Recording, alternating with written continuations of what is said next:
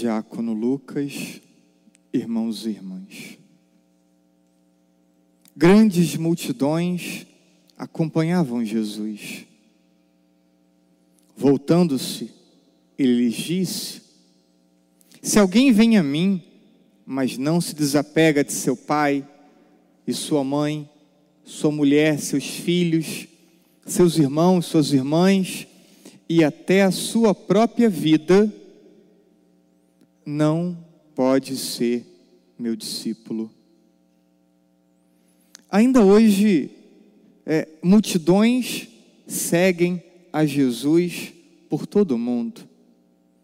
Se formos contabilizar quantos cristãos, católicos, evangélicos, é, no mundo inteiro, uma verdadeira multidão. Mas não são muitos que possuem as disposições exigidas por Jesus para ser um discípulo. Multidões vão ao encontro dele, mas não são todos discípulos. Na verdade, é preciso estar disposto a seguir a Deus de todo o coração, toda a alma, todo entendimento. Dois padres da igreja nos ajudam a entender esse versículo. Primeiro, Teofilato disse assim: Muitos que acompanhavam Jesus não o seguiam de todo o coração, mas apenas mornamente o seguiam.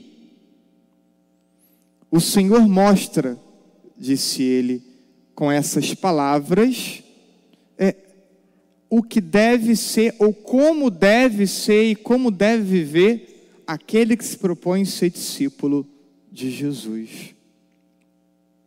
São Gregório Magno, é, não deveríamos permitir que ninguém se coloque no nosso caminho para Deus como sendo um obstáculo. Que não venhamos a permitir na nossa relação com Deus, ninguém se colocando entre Deus e eu, entre Deus e cada um de nós. O texto menciona esses vínculos é, humanos mais profundos, vínculo familiar, que também é mandamento, honrar pai e mãe. Mas honrar pai e mãe é apenas o quarto mandamento. E a ordem dos mandamentos também nos educa, a ordem dos mandamentos também nos catequiza. E aí vamos entender que os três primeiros mandamentos se reportam a Deus. E quando pegamos a segunda sequência dos mandamentos, esses mandamentos que se reportam ao próximo, a família, os pais ocupam o primeiro lugar, mas dessa segunda parte dos mandamentos que se reportam ao próximo, antes vem os que se reportam a Deus. Então, Deus precisa ter prioridade na nossa é, relação de amor, de lida, de prioridade.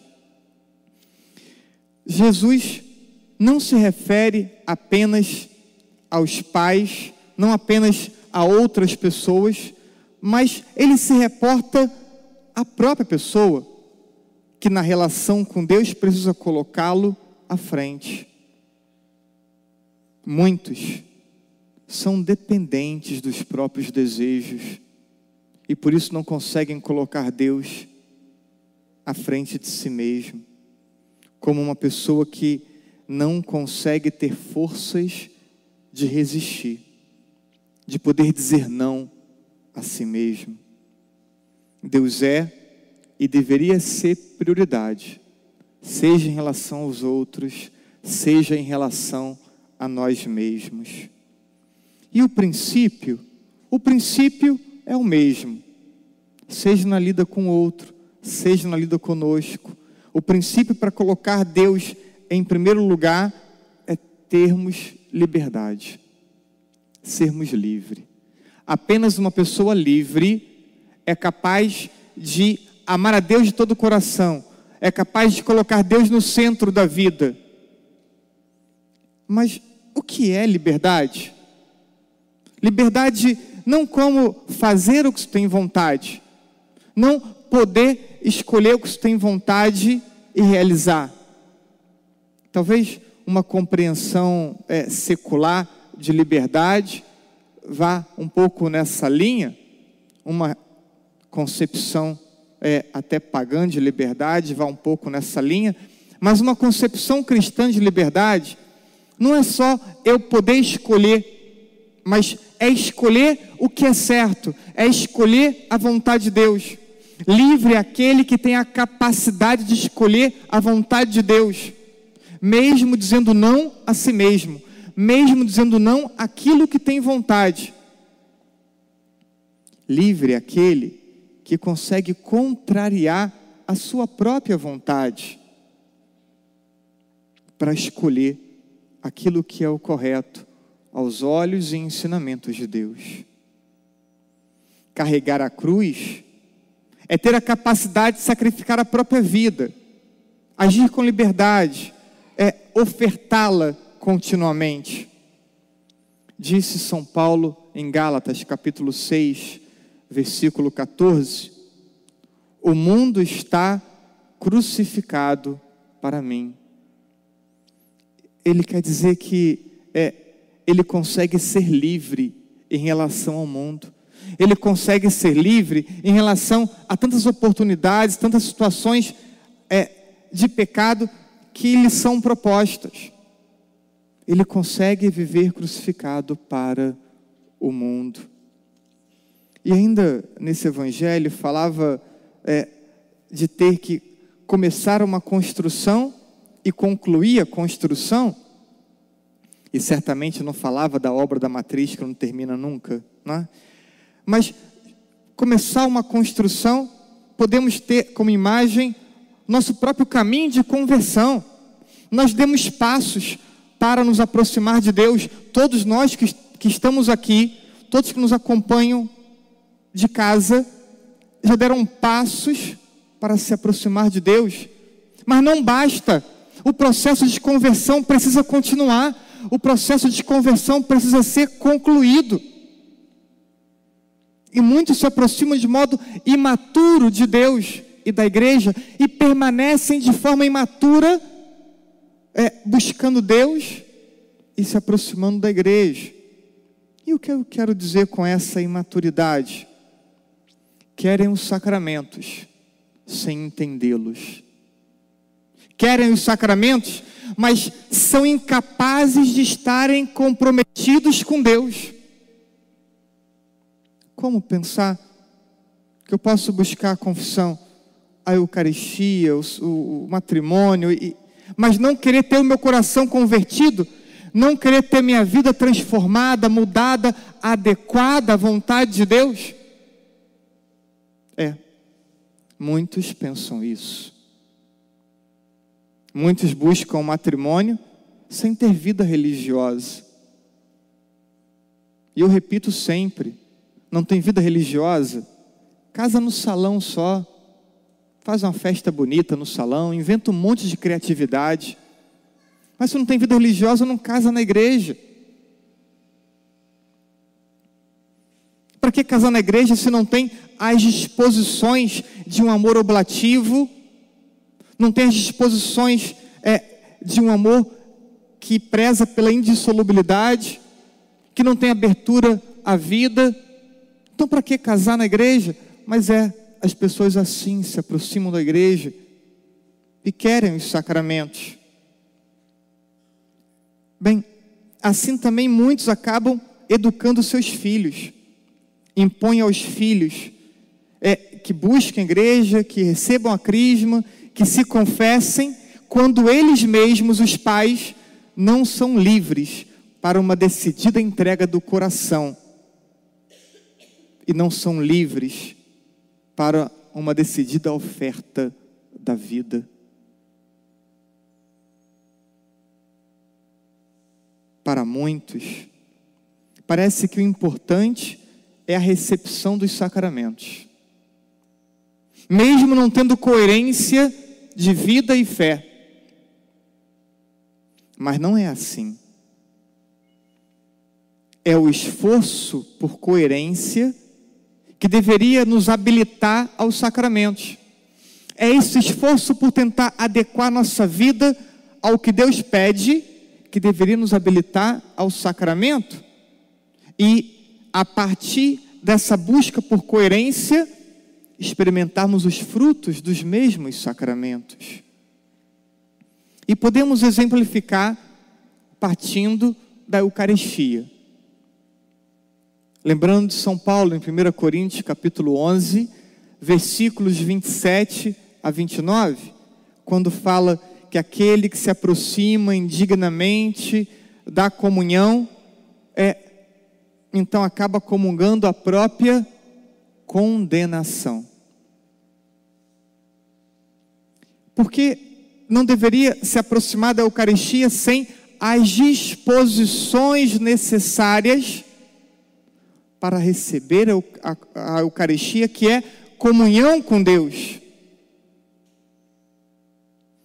Essas disposições necessárias de desapego, desprendimento, liberdade, é, crucificação da própria vida para o mundo, como falava Paulo, para poder então é, conseguir colocar Deus no centro, torná-lo prioridade.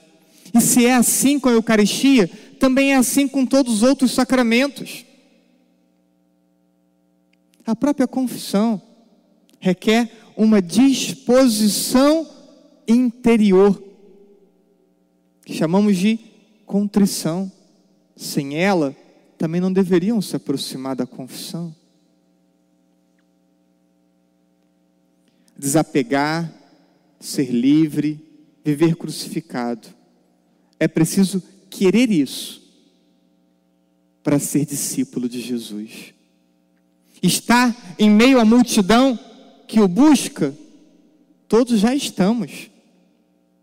Mas ser discípulo são poucos. Embora tivesse multidões, cinco mil, dez mil que o escutavam, quando ele envia em missão, só envia 72. Não envia cinco mil não envia 10 mil, só envia 72. Então, multidão dela, todos nós participamos. Mas quantos dessa multidão são discípulos de Jesus? Um outro evangelho que gostaria de citar, o de Mateus, capítulo 19, versículos de 23 a 30. Nele, Jesus diz que dificilmente um rico entra no reino dos céus. E aí usa a imagem do camelo passando pelo buraco da agulha. Camelo era o nome de uma linha grossa, que era difícil colocá-la na, na, na, agulha. Era possível, mas era difícil. Por isso diz: é, esse rico entrar no reino dos céus era difícil tão quanto uma linha grossa passar pelo buraco da agulha. E os discípulos, diante dessa fala de Jesus, perguntam: então, quem poderá se salvar? E Pedro mesmo diz ainda: olha, nós deixamos tudo, casa, família, trabalho, deixamos tudo para te seguir. E Jesus então responde e conclui: quem seguir, quem me seguir com total desprendimento, receberá como herança a vida eterna. Rico.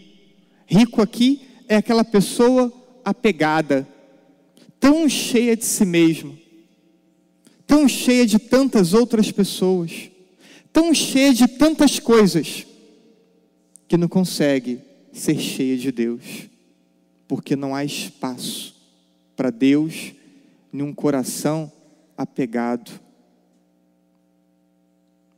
Todos, ou muitos, repito, podem buscar Jesus, mas tornar-se discípulo exige verdadeiramente amá-lo de todo o coração, torná-lo o centro da vida. Acreditem, o nosso amor a Deus purifica e alarga o nosso amor às pessoas. É por amar a Deus de todo o coração que nos tornamos capazes de nos sacrificar pelo outro. Peçamos a Deus hoje a capacidade desse coração desprendido, desse coração desapegado até das pessoas mais importantes que temos. Porque amando a Deus, nosso amor se purifica e amaremos melhor e mais intensamente as pessoas que nos cercam. Peçamos tal desprendimento. Peçamos a capacidade verdadeira de colocar Deus no centro da nossa vida, para que assim possamos ser seus discípulos. Não só parte de uma multidão, mas verdadeiros discípulos e discípulas do Senhor Jesus. Assim seja.